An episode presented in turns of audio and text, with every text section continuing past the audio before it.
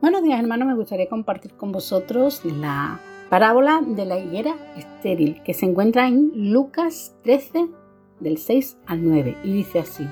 Dijo también esta parábola, tenía un hombre una higuera plantada en su viña y vino a buscar fruto con ella y no lo halló.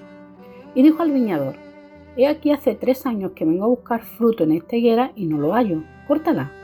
¿Para qué inutilizar también la tierra?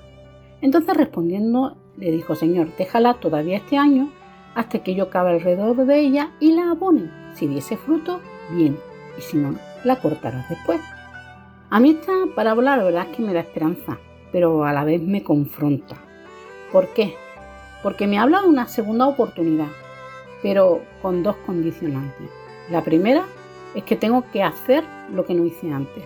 Esa nueva oportunidad requiere trabajo, requiere esfuerzo y requiere realmente eh, buscar soluciones.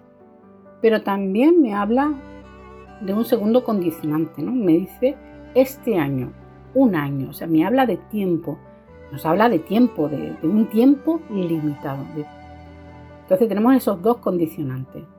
Primeramente, me habla de trabajo, me habla de cambios, pero me habla de limitación, de un tiempo limitado. Esta mm, parábola me recuerda a una situación que vivimos eh, Alba y yo hace un par de años, cuando estaba en bachillerato. Y bueno, matemáticas le iba mal, otras cosas también, pero bueno, sobre todo matemáticas. Decidimos buscar solución con matemáticas, le puse un profesor particular solo y exclusivamente para matemáticas. ¿Qué ocurrió? Que eso no dio fruto. Y bueno, eso nos hizo ver que realmente pues el camino que estábamos tomando académicamente quizás no fuese el correcto, cambio y, realmente pues el cambio le vino bien. Y, esta parábola realmente me habla de eso, ¿no? Porque en el caso de Alba yo veía esa frustración, ¿no? De no consigo lo que quiero, no sé cómo hacerlo. Y, yo veo eh, en esta palabra, parábola al Señor de la viña cómo estaba frustrado.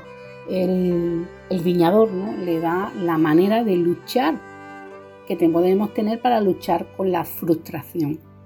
Y la primera de ellas es buscar una solución. Vamos a darle una nueva oportunidad. Vamos a buscar una solución. Y en este caso, pues era acabar alrededor, abonarla. Entonces, eh, ¿qué tenemos que hacer ante la frustración? Vamos a buscar soluciones vamos a buscar eh, maneras diferentes de hacer las cosas, pero también vamos a poner un límite.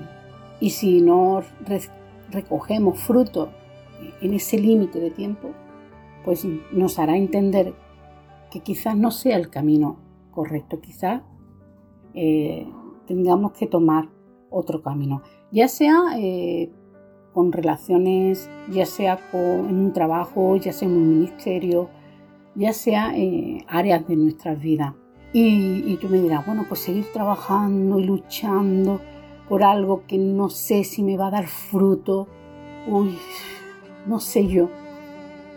Pero hay algo que me encanta de, de, esta parábola que a mí me habló. Y es que realmente mientras que él estaba cavando alrededor, abonando la tierra, quizás no le diese fruto, pero estaba preparando esa tierra para lo nuevo que iba a venir. Estaba preparando la tierra para, para lo nuevo, para algo diferente, para algo que iba a sembrar. Cuando sembrara otro algo diferente, ya esa tierra estaría preparada. No es un tiempo perdido, aunque no tengamos el resultado que queremos. Así que, hermano, sigue adelante, date otra oportunidad, haz las cosas de una manera diferente. Si tienes resultado bien y si no tienes resultado, no te sientas frustrado, lo has, lo has luchado, has, has ido aprendiendo en el proceso y has ido preparando la tierra para lo nuevo que Dios tiene para ti. Que Dios te bendiga.